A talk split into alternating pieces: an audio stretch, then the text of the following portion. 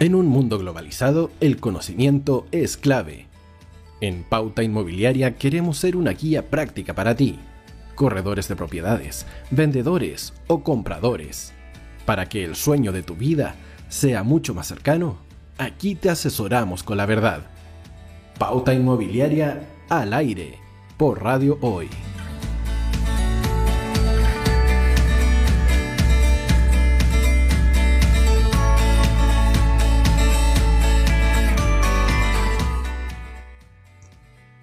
¿Qué tal? ¿Cómo están ustedes? Muy buenas tardes, muy bienvenido a un nuevo programa de Pauta Inmobiliaria. Y hoy es un programa especial porque vamos a conversar de un tema que generalmente no se habla en todos estos webinars y en todas las conversaciones que ustedes pueden ver a través de las redes sociales o de otros programas que pudieran haber o incluso eh, hasta en las entrevistas de las televisiones, etcétera. Jamás se habla de estos temas que hoy vamos a conversar con estos potentísimos eh, invitados que tenemos. Antes de saludarlo, debo recordarle a todos ustedes que Agente 365 tiene una solución integral a tu gestión diaria como corredor de propiedades, broker, agente inmobiliario o inversionista inmobiliario. Con Agente 365, entre otros beneficios, puedes publicar tus propiedades en más de 34 portales inmobiliarios. Agente 365 es una empresa nacional que apoya íntegramente a los corredores de propiedad del país. Ahora recuerda que en marzo, para ayudarte, te van a entregar un excelente beneficio que consta de ocupar dos meses y pagando solo uno de ellos. Ingresa tus datos al formulario que comparte Radio Hoy en conjunto con nuestro programa Pauta Inmobiliaria para apoyarte en este viaje. Por lo tanto, ingresa a www.radiohoy.cl slash agente 365. Ingresa allí porque te van a dar información sin ningún compromiso, revisa lo que, te están ofreciendo y si te interesa entonces puedes tener este tremendo beneficio. Y si quieres saber el valor referencial correcto de una propiedad para vender, comprar o arrendar, con el sistema de tasaciones www.online.cl podrás www.tasacionesonline.cl podrás contar con esta información en solo minutos y a un costo menor al tradicional.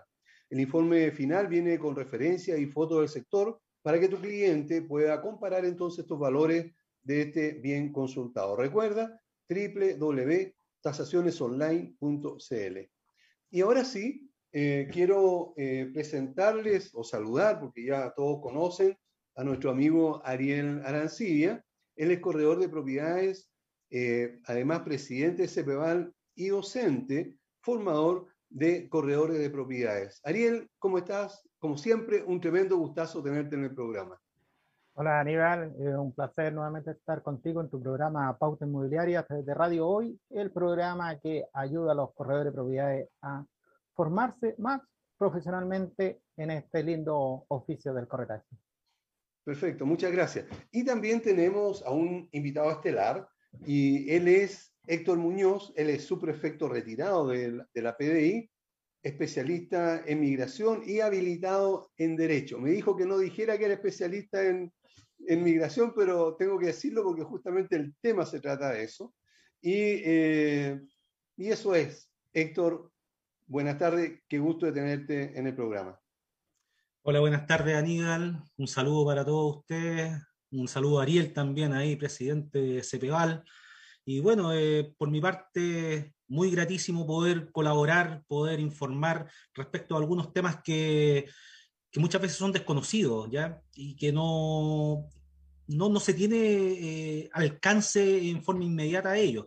¿ya? Así que desde esa perspectiva, eh, súper grato poder colaborar para, la información de, los futuros corredores y la gente que ejerce esta actividad. Bueno, eh, muchas gracias, Héctor. Lo primero que debo preguntarte es, ¿qué es el lavado de activos? ¿Qué entiendes tú? ¿Qué entiende la policía? ¿Qué entiende la autoridad? Claro, ya mira. A ver, antes de, hacer una, antes de hacer la introducción a lo que es el delito en sí, es súper importante cuál es la relación que tiene los lavados de activos hoy en día con la actividad del corretaje de propiedades. Eh, esta es una ley bastante moderna que, vino a incorporar eh, un organismo público que se llama que es la Unidad de Análisis Financiero. Dentro de este organismo público se ha encargado de diseñar políticas, dar más o menos las acciones y va proponiendo e informando todos los, todos los hechos y situaciones en las cuales se podría cometer este delito. ¿ya? Dentro de, la, de esta ley ¿ya? Eh, existen los llamados sujetos obligados. ¿ya? ¿Quiénes son los sujetos obligados? Son personas que por su actividad, de una u otra forma, están, conforme a la ley, obligados de eh, informar respecto de ciertas situaciones que ellos observen en, el, ejercicio de sus funciones. ¿ya? Eso es más o menos para entrar a, complementar y, hacer el, match entre lo que es el lavado de activos y la actividad de corretaje. ¿ya? Ahora vamos inicialmente con qué es lo que es el lavado de activos. A ver, el lavado activo, a grandes rasgos, es un delito que busca ocultar o disimular la naturaleza, el origen, la propiedad y el control de dineros sobre bienes obtenidos ilegal, ilegalmente. Es decir, introduce en la economía activos, bienes de procedencia ilícita, le da una apariencia de legalidad y al valerse de todas estas actividades lo que permite a los delincuentes y las organizaciones criminales disfrazar el origen legal del producto sin poner en peligro la fuente de la cual están, eh, de, la, cual proviene. ¿ya? Eh, todos sabemos que el lavado de activos uno generalmente lo identifica con el narcotráfico, pero no necesariamente el lavado de activos proviene del narcotráfico. ¿ya? Es esta ley ¿ya? Que señala cuáles son los delitos base. Me explico. Para la, para la comisión del delito de lavado de activos, necesariamente tiene que existir un delito base. El, lavado de activos por sí solo como delito no existe. ¿Ya? El, lavado de activos necesariamente, todo lo que expliqué anteriormente, todos los bienes, todo lo, la, la propiedad y el dinero, tiene que venir desde un delito base. ¿ya? Y esos delitos están, eh, están consagrados dentro de lo que es la, legislación, ¿ya? más o menos, para que tengan una idea, ¿ya? Eh, ¿Qué delitos son los que, los que están consagrados? Tráfico ilícito de estupefacientes, delito de conductas terroristas, delito de control de armas, mercado de valores, ley general de banco, delito aduanero, ¿ya? El delito sobre la propiedad intelectual, ya eh, algunos delitos tributarios, algunos delitos cometidos por funcionarios públicos, el cohecho, la malversación, los delitos de secuestro, sustracción de menores, eso más o menos a grandes rasgos, cuáles son los delitos base. Es decir, si hoy, yo hoy en día eh, tengo un delito que está produciendo muchas utilidades y que no está consagrado dentro de esta ley, no va a ser delito de lavado activo, va a quedarse solamente como delito base. No sé si la explicación alcanza para eso. ¿Ya? Ok. Bueno, eh, está súper claro, Héctor, lo que nos acaba de responder. Eh, gracias, digamos, por ser eh, tan pedagógico. Está súper bien porque nos queda absolutamente claro. en el caso de los corredores, Ariel, sé que no es común, pero en mi caso, digo, pero eh, ¿Es factible eh, intermediar una venta de inmueble en efectivo, es decir, solo en billete? Eh, ¿qué, ¿Cómo lo ven ustedes como, primero, como CEPEVAL, como gremio? Y en segundo lugar, ¿a qué se pudiera exponer alguien si está intermediando en, una, en un negocio que no hay documentación, sino que solo es en efectivo? Bueno, generalmente es, como dices tú, es muy eh, son muy casos muy puntuales que alguien compre con billete tras billete, pero se da y se puede hacer perfectamente una venta, pero sí hay que tener claro de que por lo menos los corredores, sobre todo los que estamos dentro del legal, estamos obligados a declarar ante el OAF para poder declarar de dónde vienen esos dineros. Y también, digamos, eh, a veces la notaría también exigen para saber de dónde vienen esos, eh, provenientes esos dineros, hay que saber resguardarse nosotros como corredores tampoco podemos cortar una compra-venta de dinero en efectivo porque eh, también puede haber una persecución de atrás que ya lo vienen fiscalizando las personas y nosotros al cuartar esto podemos parar una operación que a lo mejor de una investigación que viene de hacia atrás, pero como digo, eh, son muy pocos los casos que se dan que podamos hacer venta al contado, pero de poder se puede, pero hay que tener claro que uno tendría que entrar a declarar eh, para quedar eh, libre, digamos, de cualquier operación riesgosa, declarante lo UAP que se hizo una venta en dinero en efectivo. Y ahí uno queda resguardado. Ok, eh, para, para, ser más práctico aún, pensemos el caso, digamos, de que mi amigo Juan, que es corredor de, de propiedades, se vio enfrentado a una situación en que al primero se hablaba de contado, pero llegó el, el comprador, en vez de traer un valevista, trajo un maletín o una maleta, ¿verdad? Lleno de efectivo a la notaría, ¿verdad? Y la puso encima de la mesa. Y el otro señor, el vendedor, aceptó esa... esa ¿Qué, qué es lo que tendría que hacer Juan, mi amigo, en ese instante? No, tiene que, tiene que demostrar de dónde, de dónde provienen los dineros. Por ejemplo, que si vendió otra propiedad y fue al banco y cobró los 10, 8, 20 millones de pesos y está traspasando, basta con eso, con demostrar que de dónde viene el dinero con eso ya queda aclarado. ¿A quién le demuestra eso? No, por ejemplo, con la, con la venta de los inmuebles, con el pago del valevista que recibió en el banco X, y de ahí que va justificándole dinero. Es lo mismo que hacen los bancos hoy en día cuando yo voy a tomar un valevista y voy con un maletín con plata, el banco me va a decir de dónde viene este dinero. Entonces yo tengo que justificar ante el banco y ahí lo demuestro con una escritura que, estoy, que vendí una propiedad o recibí una herencia, pero hay que justificarlo. O sea, hay que recordarse con la justificación más que nada.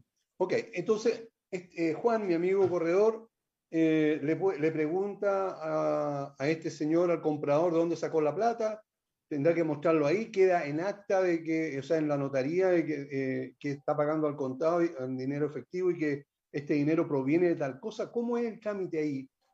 Sí, se queda declarado ahí en la notaría. Se puede dejar estipulado en un documento notarial que de dónde provienen los dineros generalmente los notarios también exigen eso, porque también ellos son sujetos a, a, la, eh, a, la, fiscalización de la web, no tan solo los corredores, sino que también las notarías, los conservadores, estamos todos, todos tenemos que declarar, entonces ahí hay que justificarse. Ok. Héctor eh, ahí va a apoyar con algo. Perfecto. Eh, justamente te quería preguntar, Héctor, ¿cómo yo me resguardo como corredor de propiedades? Eh, ¿Qué es verdad lo que está diciendo esta persona que está traspasando el, el dinero? En efectivo y en qué yo podría verme envuelto, o sea, como corredor de propiedades, mi amigo Juan me habían dicho, ¿en qué se podría ver envuelto ante una situación así? Mira, eh, de acuerdo al caso que, que, tú expones, Aníbal, y para complementar la, la, la, idea de, de, lo que está diciendo Ariel, quiero, quiero ir un poquito más atrás. Eh, anteriormente dije que la ley imponía a ciertas personas y a ciertas actividades la obligación de informar ciertas situaciones. Estas situaciones, la ley las califica como las operaciones sospechosas. ¿ya?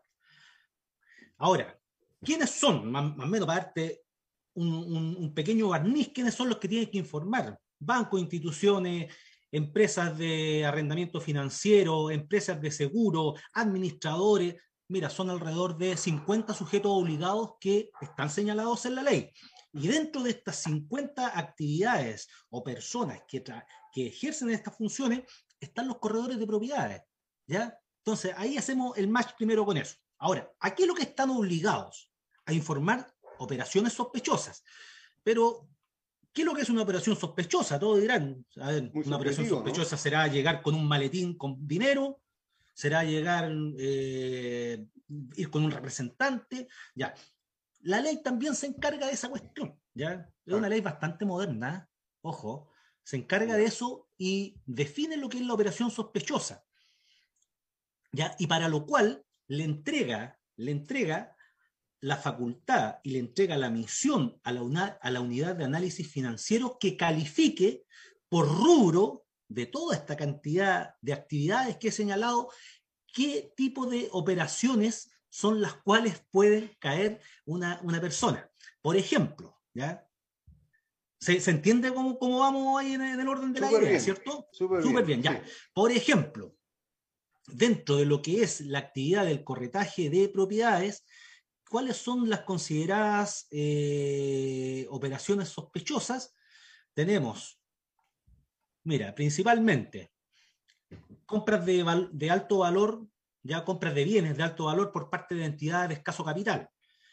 Por ejemplo, sociedades que adquieren bienes raíces por montos considerables y en la misma época lo traspasa al socio. Compra de inmuebles a nombre de inversionistas extranjeros. Compra de inmuebles pagando la mayor cantidad del precio de totalidad en dinero efectivo. Y así, y así como todo, tenemos alrededor de 50 situaciones y hechos que son considerados como operaciones sospechosas. Ahora, ahora bien, ¿cuál es la, la obligación que tiene el corredor de propiedades? La primera es informar. Ahora, ¿cómo informamos? Porque la ley te dice, informen ya. ¿Cómo se informa? Eh, con un dato anexo. Hoy en día, en la página de la, de la unidad de análisis financiero, son alrededor de 1.400 400 entidades, tanto personas naturales como jurídicas, que están, eh, que están inscritas y se están registradas como corredores de propiedades y que están dentro de los registros. ¿ya? Así que eso es algo que no es letra muerta. Esta, esta es una, una, normativa que se da cumplimiento. Ahora, ¿qué es lo que tienen que informar? Todas estas situaciones en las cuales ya, ya más o menos les expliqué de qué se trataban y cómo se informa. Para eso tienen que registrarse y se tienen que registrar en la página de la unidad de análisis financiero. Ojo, que acá muchas veces se lo, eh, se lo toman bastante a la ligera y, esto es un tema que hemos conversado con, con Ariel, los alumnos. Acá hay una obligación, ya hay una obligación legal. ¿ya? No es decir, el que quiere, el que quiere se, se, registra, sino que acá hay, una obligación.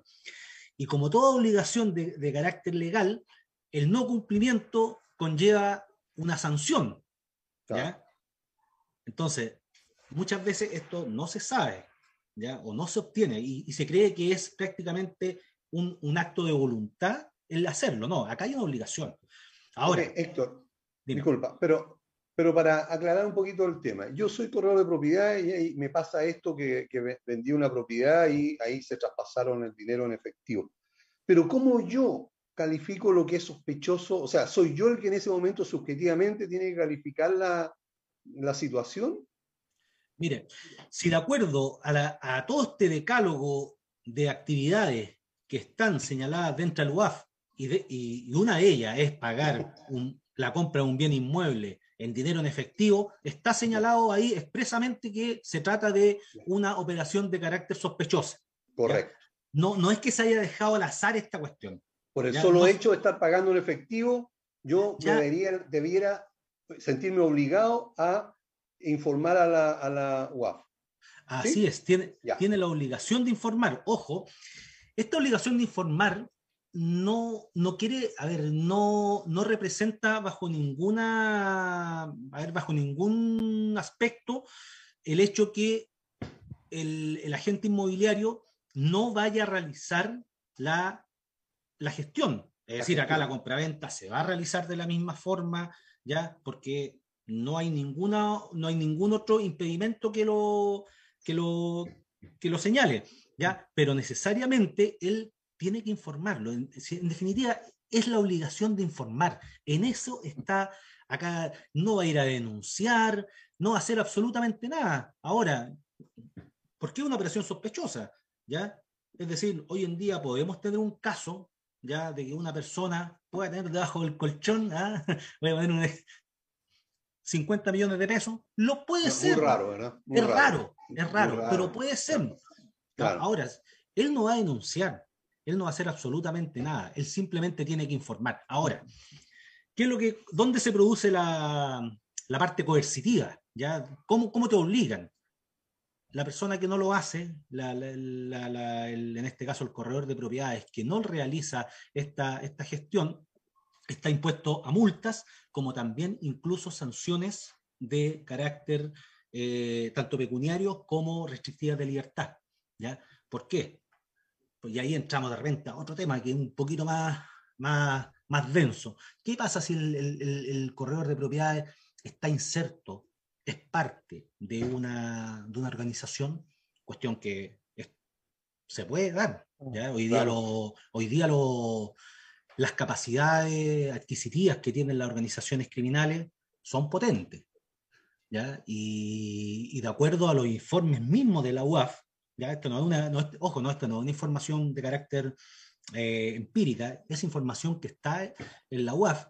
La mayor, la mayor, a ver, el, el mayor caso de formas de blanquear dinero es a través de la compraventa de inmuebles.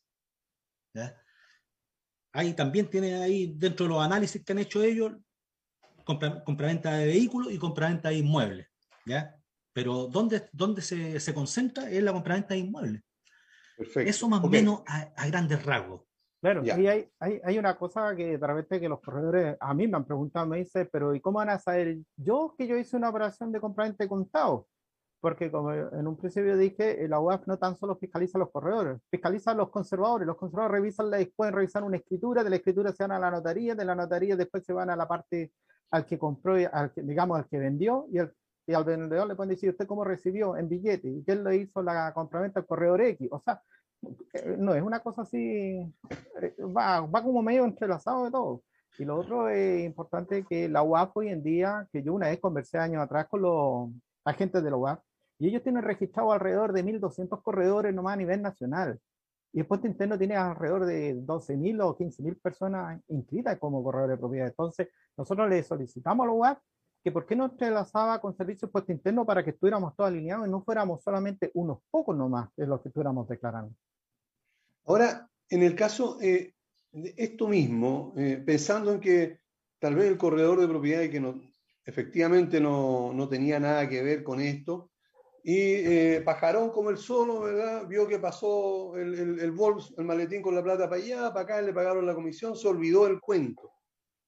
Y, pero no pasó nada. Pensemos que después la persona sí eh, justificó, porque lo investigaron y justificó que la venta, había, o sea, que había, eh, él compró producto de, otra venta que se le habían hecho y él había cobrado el valevista y se fue con, con, la plata porque pensó que eso era lo mejor. También súper inocente, no sé.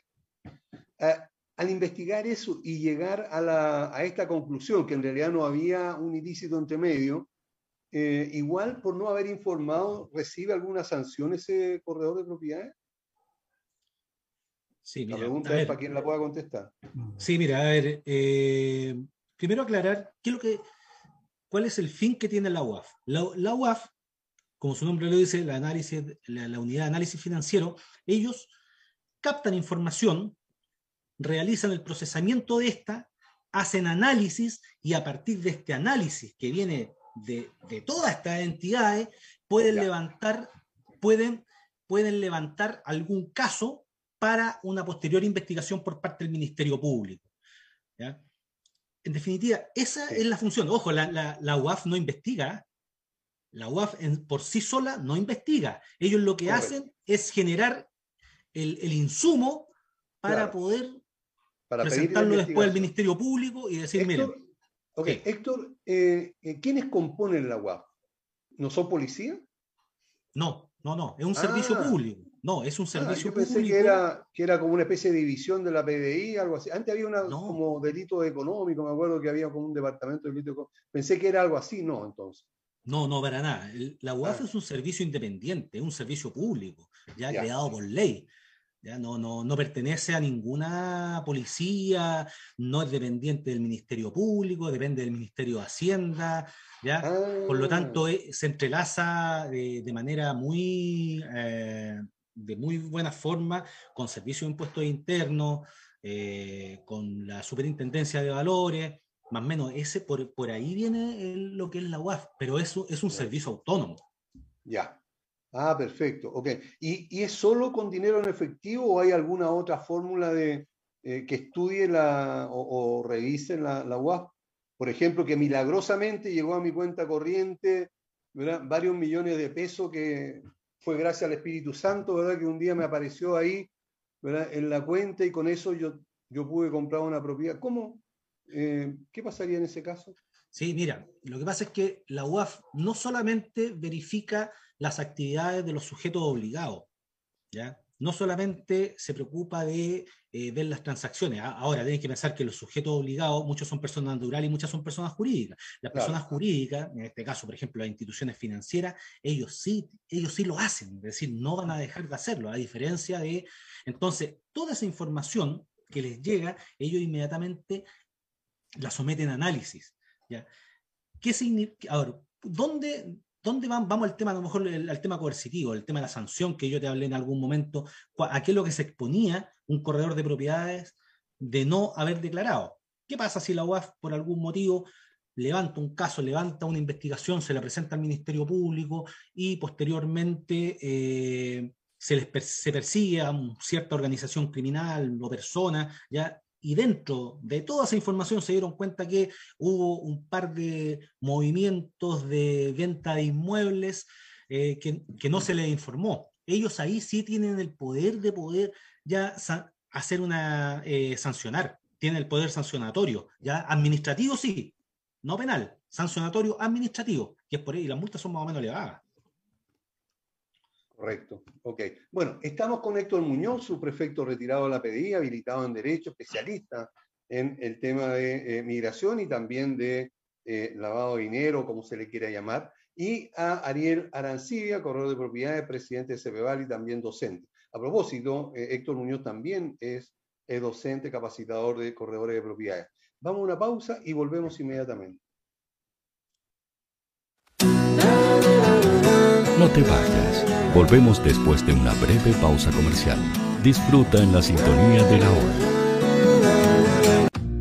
Personaliza tus ideas con Estampados MG. Una excelente alternativa para estampados de poleras, tazones, cojines, delantales y mucho más. Especializados en personalizar recuerdos para todos los fanáticos del fútbol y clubes de fans. Encuéntranos en Facebook y Twitter como arroba estampadosmg. Despachos a todo Chile. La mejor opción de precio y calidad la encuentras en Estampados MG.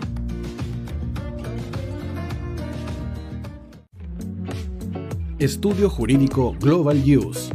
Abogados especialistas en derecho de familia, civil y laboral. Las deudas te agobian Global Use te ofrece diferentes mecanismos jurídicos para tu defensa y tranquilidad. Para consultas y atención personalizada, escríbenos al mail contacto arroba o visita nuestra página web www.globaluse.cl y pide tu hora de atención sin costo. En Global Use estamos al servicio de la gente.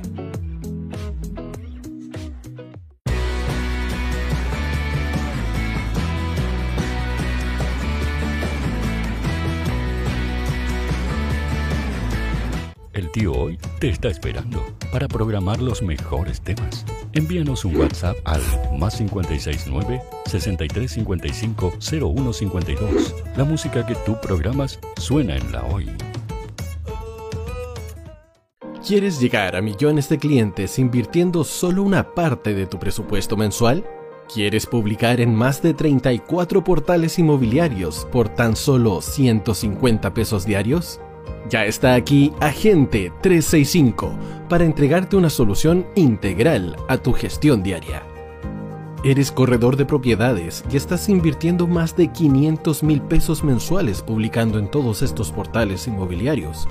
Agente 365 te entrega una solución y mucho más por solo una fracción de ese valor. Agente 365, la empresa nacional que apoya integralmente a los corredores de propiedades de Chile.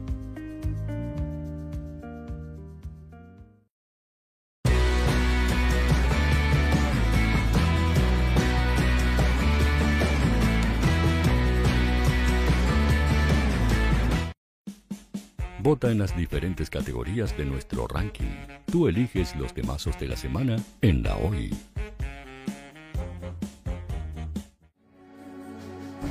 Tu opinión nos interesa. Escríbenos al mail radio o visita nuestras redes sociales. Somos La Hoy, la radio oficial de la fanaticada mundial.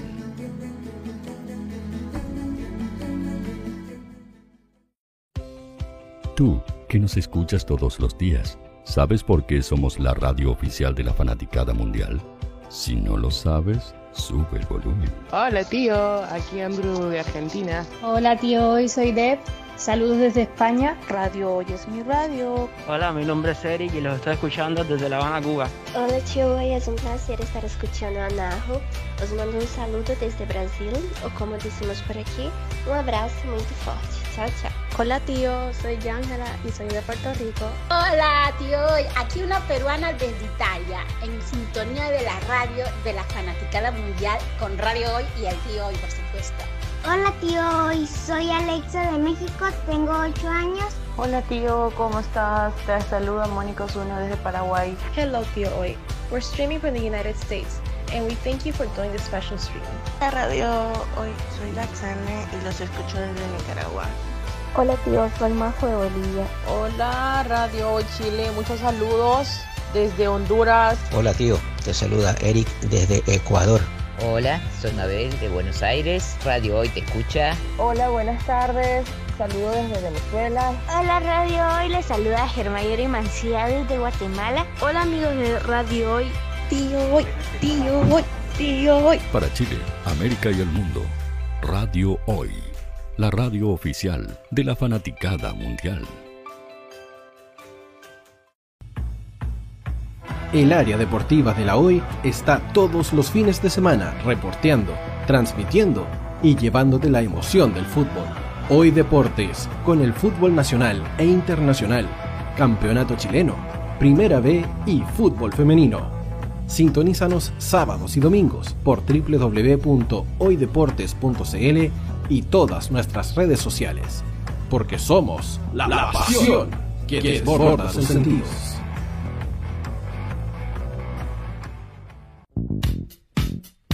¿Quieres que tu marca llegue a miles de personas? ¿Buscas hacer crecer tu negocio? Envíanos un mail a radio@radiohoy.cl y sé parte de nuestra parrilla programática. Únete al equipo de auspiciadores de la Hoy. Radio Hoy es una empresa Hoy Comunicaciones. Visítanos en www.hoycomunicaciones.cl.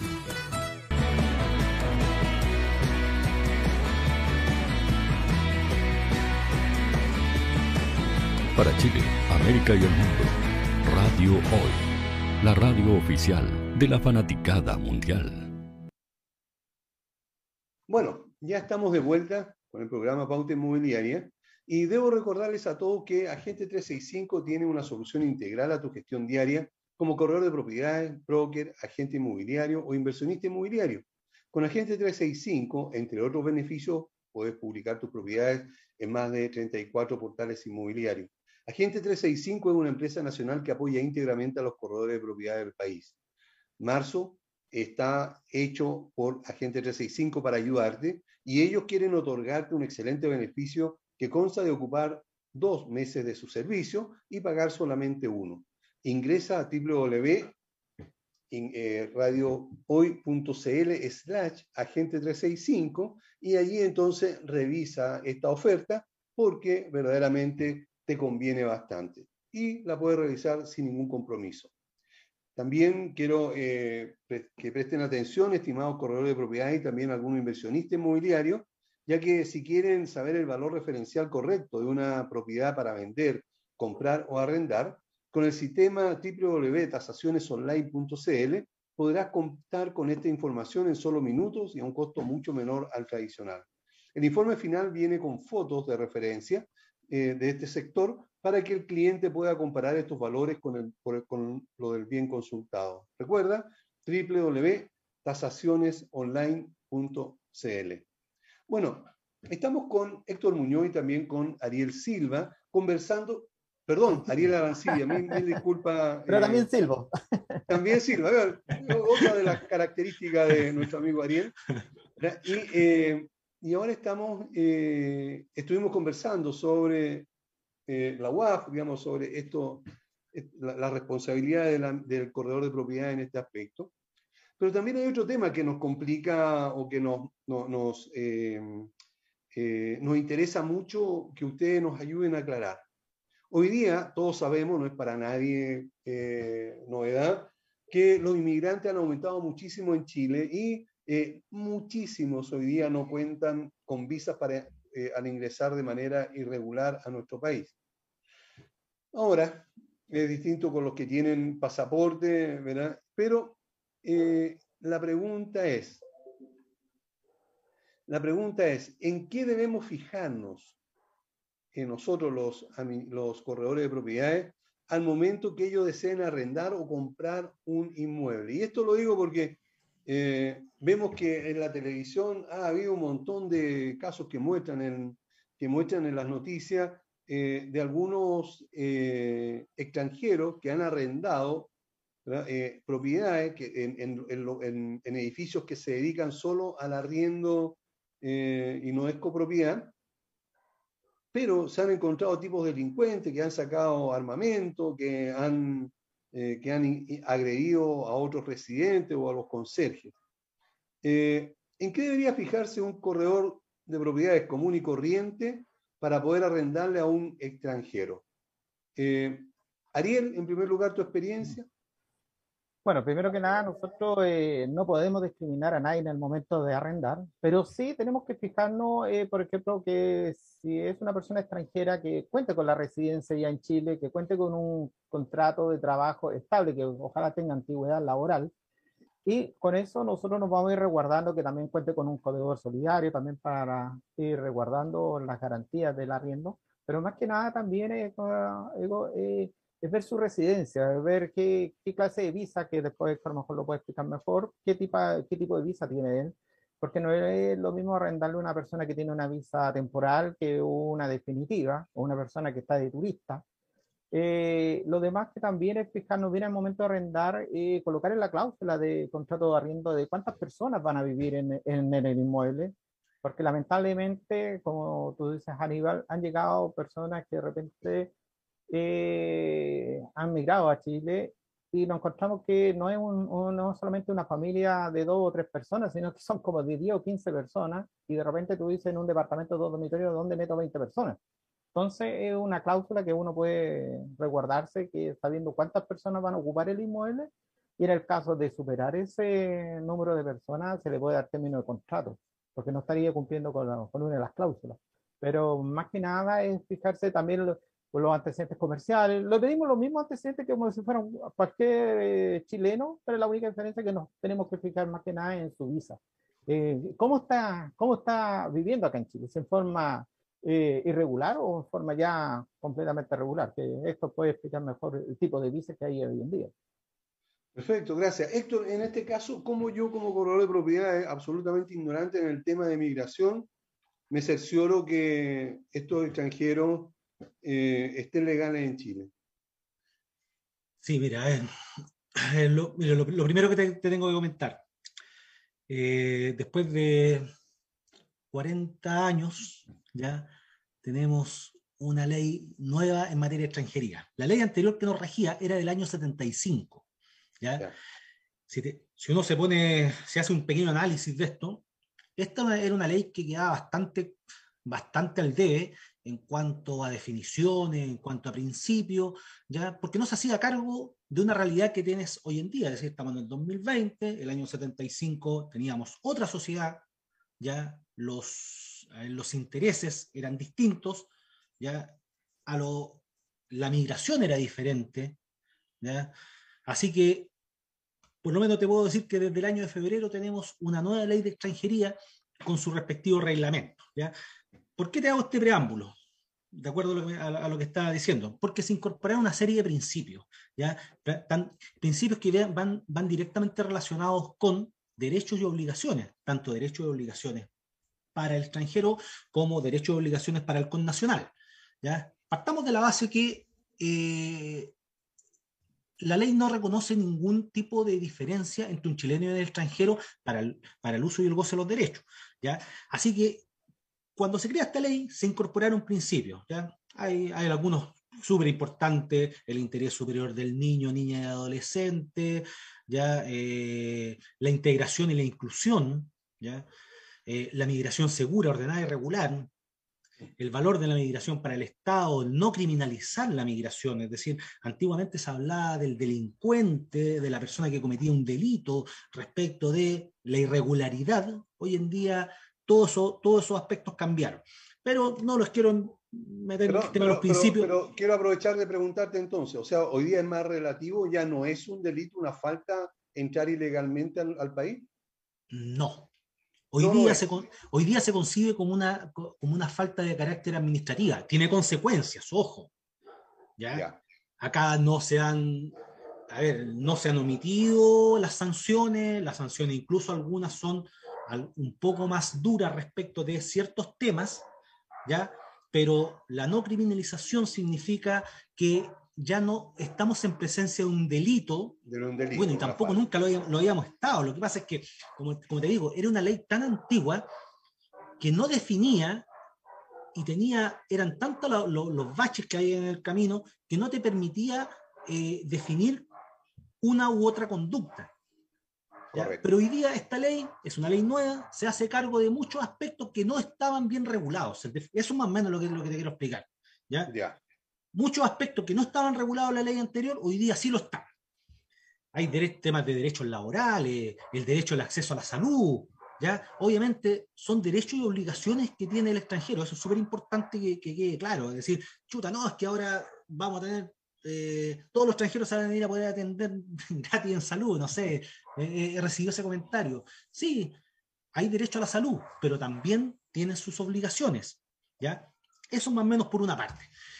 Respecto a lo que a la, pregunta inicial, ¿qué es lo que se tiene que fijar un corredor de propiedades al momento del arrendamiento y, y, una compra-venta? ¿ya? Yo creo que los aspectos generales ya los tocó Ariel, ¿ya? y son todos los relacionados, que son los mismos antecedentes que ellos piden constantemente a una persona que no sea extranjera. ¿ya? Pero en materia de migraciones, sí es súper importante ver la regularidad. Hoy día cuando hablamos de un extranjero, lo hablamos del extranjero regular o irregular. Ya. Hay tres, hay, vamos, vamos a significar esto en tres categorías. Primero tenemos el extranjero que ingresa en forma transitoria, que es el que antiguamente le denominábamos el turista. Claro. El extranjero que tiene una, una, una visación de carácter temporal y el otro que tiene una visación de carácter definitiva. Ya, ¿cuál para estos efectos? ¿Cuál es el que tiene algún tipo de restricción en materia de arrendamiento o compraventa de inmuebles? Ninguno. ¿Ya? Ninguno. ¿Por qué? Porque ellos gozan de los mismos derechos y, y, y obligaciones para poder contratar, para poder realizar cualquier gestión de tipo comercial, ¿ya? Eh, es decir, el arrendamiento, ahí quedamos, ahí quedamos al debe, pero vamos primero a tratar un poquito el tema de la, de la compra-venta. ¿Puede un extranjero eh, comprar en calidad de turista un inmueble en, el territorio nacional? Claro que puede. ¿Y cómo? ¿Cómo lo hacer? ¿Cierto? Porque hay trámites que tienen que realizarse en servicio de impuestos internos, conservador de bienes raíces, la inscripción y todo eso. ¿ya? Para eso la ley lo salva con, en definitiva, son normas de servicio de impuestos internos con un RUT provisorio. Recuerden que hay impuestos, hay impuestos eh, eh, que se hacen parte de la, de la, de la compraventa. Claro. ¿ya? Y en esa se le, se le otorga un RUT provisorio. Ahora, ¿qué pasa con las personas? Eso estoy hablando del turista. Es más, incluso una persona del extranjero podría adquirir un inmueble ya sin siquiera tocar un pie en Chile, ni conocer Chile y puede comprar un inmueble en el extranjero, ya sea lo más probable que va a tener que estar representado. ¿ya? Pero en, en, materia de compraventa no hay grandes restricciones. No hay grandes restricciones. Ahora, ¿qué es lo que pasa? y quiero abordar un poquito el tema que tú expusiste, Aníbal, y lo mismo que expuso Ariel. ¿Ya? Tenemos ciertas situaciones, ya, y como dije anteriormente, y, y, empecé por ese lado, situaciones que sí, que no, a ver, que la ley anterior no se hacía cargo.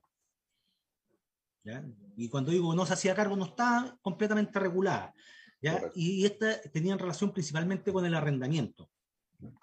Eh, por ejemplo, hoy día expresamente se regula que los extranjeros que tengan una relación de subordinación laboral o se les conceda albergue están obligadas a proporcionar a la autoridad contralora toda clase de información y antecedentes. Antes esa cuestión estaba ahí como medio, a ver, como medio ambiguo, es decir, tenéis que entregar la información, no tenéis que entregar la información, hoy en día la ley te lo regula, ¿ya? Ahora, ¿cuál es, yo creo que es una de las, eh, de las incorporaciones más importantes que hace esta ley, ¿ya? Y habla y dice relación con el arrendamiento y su arrendamiento abusivo. De hecho, así, así lo, lo, califica. ¿ya? La misma ley lo califica. ¿Por qué? Porque se dieron cuenta de una realidad que se estaba generando, que era la que exponía Ariel, ya donde tenían 10, 15, 20 personas viviendo en una casa. Hoy en día esta ley se, se preocupa de esta cuestión. ¿ya? Y señala algo así, dice que el que arriendo piezas, habitaciones a extranjeros deberá dar cumplimiento a la carga de ocupación y demás exigencias y estándares que establezca la orden general de urbanismo y construcción. Es decir, ¿quién es el que impone el estándar en cuanto a esto? Hay una ordenanza general del, de, la, del, de urbanismo y construcciones que te va a imponer un estándar y eso se va a ir regulando año a año. ¿Qué es lo que se pretende con esto? Es que no tengamos los hacinamientos, la falta de salubridad, y, los, conflictos que se producen a partir del arrendamiento de un inmueble donde una persona se, lo arrendamos, ya sea, ojo, esta cuestión no es, únicamente para el extranjero, ¿ya? sino que también para el connacional. Ahora, ¿por qué se toca en la ley de extranjería? Porque se presentó esta situación a partir del ingreso eh, masivo de eh, eh, ciudadanos de ciertas nacionalidades. ¿ya? Pero esta ley se hace cargo de eso. Y en definitiva, ¿qué es lo que te está diciendo? Se, dice que el incumplimiento, el arrendador a su arrendador será sancionado conforme ya a, una, a, la, norma y se señala una multa máxima. Es decir, hoy día, y, sale, y establece el procedimiento, cómo se hace, antes esta cuestión no estaba regulada, hoy día sí por lo menos está regulada y se está, la ley se hace cargo de esta situación en particular que tenía una, una, una, afectación directamente tanto al propietario del inmueble como también al, en este caso, a la, comunidad, a la comunidad en general. Y ahora, y ahora pensando en que en realidad se la quiero arrendar a unos extranjeros que vienen solos, ¿verdad? Y que no van a tener, eh, no se van a llenar de, de, familiares en, en, su, en su departamento o donde sea. Eh, ¿qué le pido? O sea, ¿qué, es lo que tengo que ver yo para asegurarme, primero, que sean legales y en segundo lugar, que eh, estén cumpliendo con las normas eh, establecidas en nuestro país? Ya. lo, primero es la solicitud de documentos de, de, identidad. ¿ya? Estamos hablando que si es un extranjero, él va a presentar su documento de identidad extranjero, su pasaporte, cédula DNI, ya los países del Mercosur. Ahora, si es una persona que ya tiene una residencia, ¿te acuerdas que te dije que habían, te, lo califiqué en tres tipos de residencia? Sí. ¿Sí? Ya, tiene una, una, residencia de carácter temporal o definitiva, esa persona necesariamente, necesariamente tiene su cédula de identidad chilena para extranjeros. ¿Por qué? Porque él ya tiene una visa de por medio. Y en ese sentido, él puede acreditar su calidad de regularidad de regularidad, por lo tanto no tendría ningún inconveniente en eh, realizar un, contrato comercial como el arrendamiento. Ok, entonces eh, tendría que mostrar el, eh, el pasaporte, por lo que entiendo, o la cédula de identidad de su nación, cédula de identidad chilena. La cédula de identidad chilena. Sea, claro, sea temporal o sea indefinida, la cédula chilena lo, establece, ¿verdad? Sí, sí, efectivamente. Pero como te digo, ahí hay, que hacer la separación. ¿Por qué? Porque si la persona es, tiene, va a ser, ya, yo ingreso a Chile, ya, y estoy por tres meses, que ese es el tiempo que se me da para la permanencia transitoria, que era antiguamente el denominado turista. Claro. Tengo tres meses y yo arriendo por dos meses un, inmueble, no tendría ningún ah. problema, solamente ahí podría arrendarlo con mi, con mi documento de identidad extranjero. Correcto. No, no tengo ningún inconveniente en hacerlo. ¿ya? Pero si ya este es un contrato, por ejemplo, un contrato a plazo, un contrato a plazo fijo. Si no me equivoco, casi todos son de un año más o menos. Por lo general pensemos de que el tipo se viene a quedar, claro. no lo voy a arrendar ni por tres ni por seis meses, sino que quiero arrendárselo de manera indefinida. Claro. ¿En qué me tengo que fijar? En las primer, principalmente en el documento. En el documento primero que tenga vigencia. Ya. En el documento. El Recuerda que, que hay en la cédula de identidad chilena para extranjero. Es Correcto. la misma cédula que tenemos los connacionales, sí. es la misma, pero se, eh, ¿La, parte eh, la, parte de atrás dice para extranjero. Correcto. ¿ya? Y esa si es transitoria o definitiva. Ahí, él, ahí te va a decir si va a ser eh, es transitoria o, o, es definitiva. ¿ya? Y te va a también señalar la vigencia que tiene. También Correcto. te va a señalar la vigencia. Ojo, de repente no hay que fijarse, eh, no es que no hay que fijarse, sino que la vigencia va a estar dada a partir del tipo de residencia que, que, haya solicitado. Eso no quiere decir que la persona no podría celebrar ningún tipo de acto o contrato porque tiene una vigencia de tres meses. Lo más probable es que si la persona quiere seguir en el territorio nacional, va, va a tener que prorrogar la vigencia de esa o solicitar otra, otra, otro, otro tipo de, de visa. ¿ya? Y en Pero ese en caso, disculpa, puede que, se lo, que, que, a lo mejor se lo hayan, eh, le hayan dado por una cantidad de tiempo y la persona se quiere, se quiere quedar, le dan otro número de carnet o el mismo número, eh, siempre va a tener el mismo root, eh, pero le van a cambiar atrás por la vigencia de su carnet. No, a ver, el, el número lo, lo, va, lo, va, a perseguir durante todo el tiempo que esté vigente su, su, calidad de, de extranjero. Mm. ¿ya? Incluso con la permanencia. ¿ya? ¿Por qué? Porque recuerda que el número de una u otra forma eh, te persigue para, para, todos los efectos tributarios. Correcto, sí. No, y lo otro, eh, arriba, que también hay que pensar que si una persona está con una visa temporal de, turista por tres meses y, uno le, y un corredor le arrienda por un año, se arriesga a que esa persona, si no ha regularizado su situación, puede ser expulsado del país y también que dice, no, que estoy trabajando, o ya de forma ya debería estar trabajando en forma irregular, porque tampoco podría estar trabajando en forma normal como una persona así residente. Me imagino que va por ahí. O sea, el riesgo, ahí se puede, puede caer el corredor de arrendarle a una persona que está de, de paso. No así, como lo que decía Héctor, que es diferente que si viene un turista y me va a arrendar por temporada de verano, porque viene a pasar, no sé, dos meses a la cordillera, porque va a ir a, ir a esquiar, qué sé yo, quiere recorrer Chile, eso es diferente. Pero ya para un contrato indefinido, por lo menos un contrato a plazo fijo de un año, ya es un poquito más complicado, porque que se te esté cambiando cada dos o tres meses un arrendatario también no es negocio para el propietario. Claro que no. Claro que sí.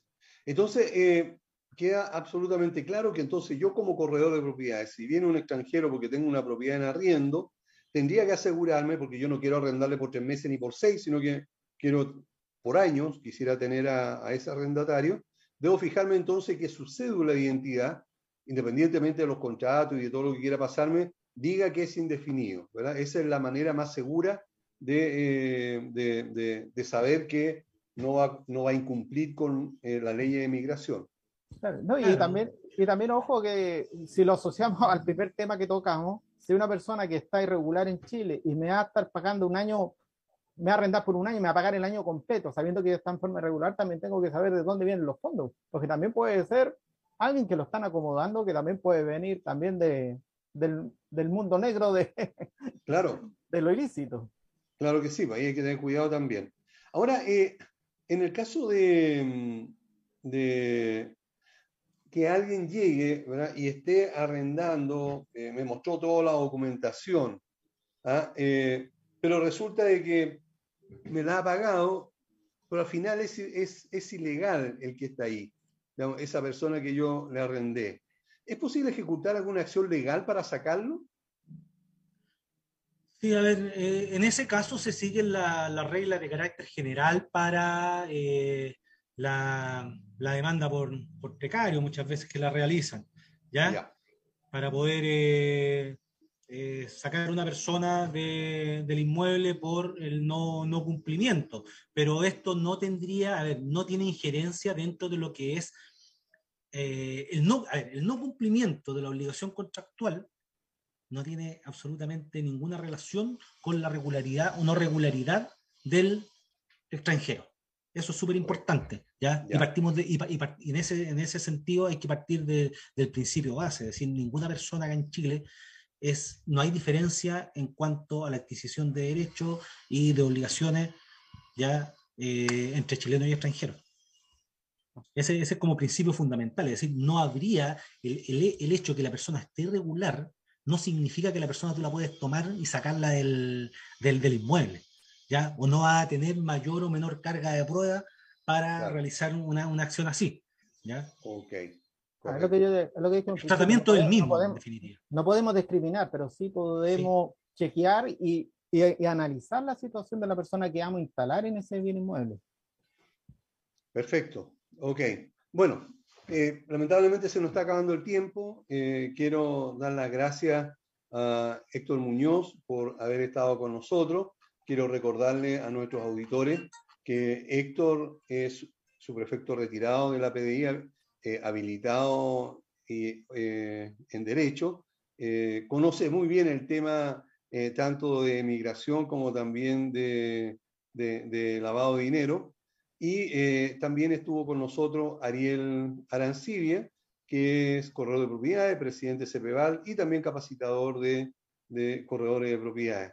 A los dos, muchísimas gracias por habernos acompañado en el día de hoy. Muchísimas gracias por el tiempo que destinaron a explicarnos eh, los temas que eh, consideramos que son importantes que los corredores de propiedades tengamos siempre muy claro para no cometer errores al respecto. Así que, Héctor, encantado de haberte tenido con nosotros y haberte conocido. Igualmente, muchas gracias por la invitación. Héctor, eh, y también Ariel, eh, muchas gracias nuevamente por la paciencia que tienes de estar acompañándonos continuamente en el programa. No, gracias a ti, Aníbal, y solamente dejar claro que estos dos temas están dentro del curso corretaje que nosotros damos, no son temas ¿Así? puntuales ¿Qué que curso? están dentro del curso. En el curso ¿Qué corretaje. curso es? No, ¿Dónde? el curso corretaje. ¿Cuándo? Eh, ¿Pero qué, ah, de qué, en qué eh, consiste el curso? ¿Cómo es eso? el curso Una corretaje- novedad para mí, a ver. Parte ahora la próxima semana, que son, tenemos 14 profesores, ahí tenemos a Héctor, uno de nuestros profesores, donde tenemos una excelente malla curricular y tocamos temas de bastante contingencia, sobre todo hoy en día con el lavado de dinero, la inmigración, y eh, este curso está eh, destinado justamente a que los corredores que estén más profesionalizados cada día más. Así que ahí lo invitamos ahí que nos visiten en, en www.cpval.cl estimados auditores, ahí tienen, anotaron bien, cepeval.cl, revisen el curso, es muy recomendable. Eh, yo sé que quien lo haga no se va a arrepentir, al contrario, va a quedar agradecido del conocimiento que tienen eh, los colegas y también los, los profesores eh, de este curso. Así que muchas No, gracias por no, habernos gracias a ti. acompañado en el día de hoy. Nos vemos la próxima semana, como siempre, a las 4 en punto. Chao. Chao, chao. Chao, chao. Llegamos al fin del programa. Te invitamos para que la próxima semana sigas conectado con nosotros. Recuerda que somos Pauta Inmobiliaria, una guía necesaria en la búsqueda del sueño de la casa propia. Hasta la próxima semana.